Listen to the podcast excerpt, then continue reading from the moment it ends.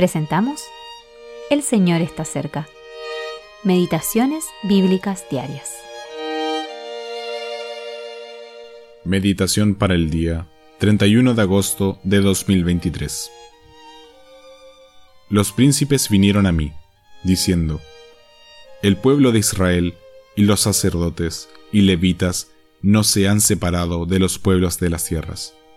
Han tomado de las hijas de ellos para sí y para sus hijos, y el linaje santo ha sido mezclado con los pueblos de las tierras.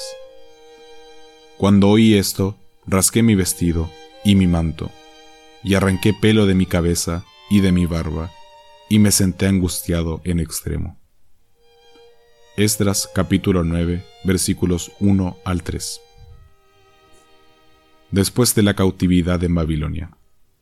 Vigésimo quinta parte. Tristes noticias. Esdras y los que lo acompañaban solo llevaban unos días en Jerusalén cuando recibieron una triste noticia.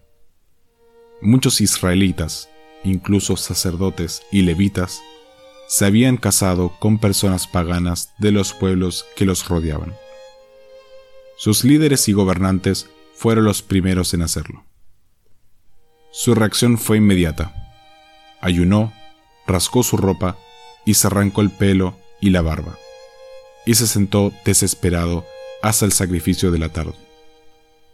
Quienes temían ante la palabra de Dios se unieron a él en su angustia.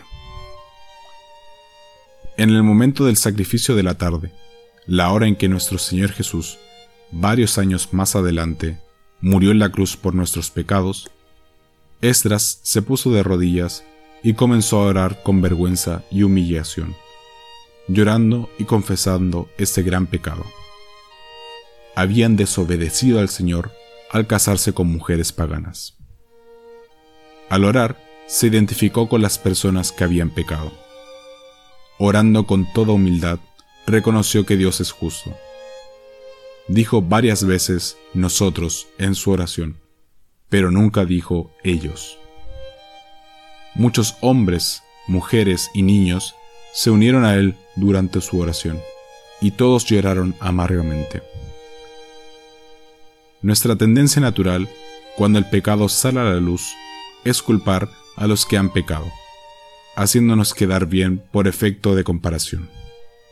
Sin embargo, ante Dios, no solo somos personas individuales, sino también parte del grupo al que pertenecemos, ya sea una asamblea, una comunidad o una nación.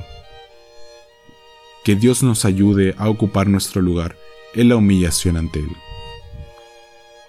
Esdras no se dio por vencido, ni regresó a Babilonia para asociarse con mejores personas.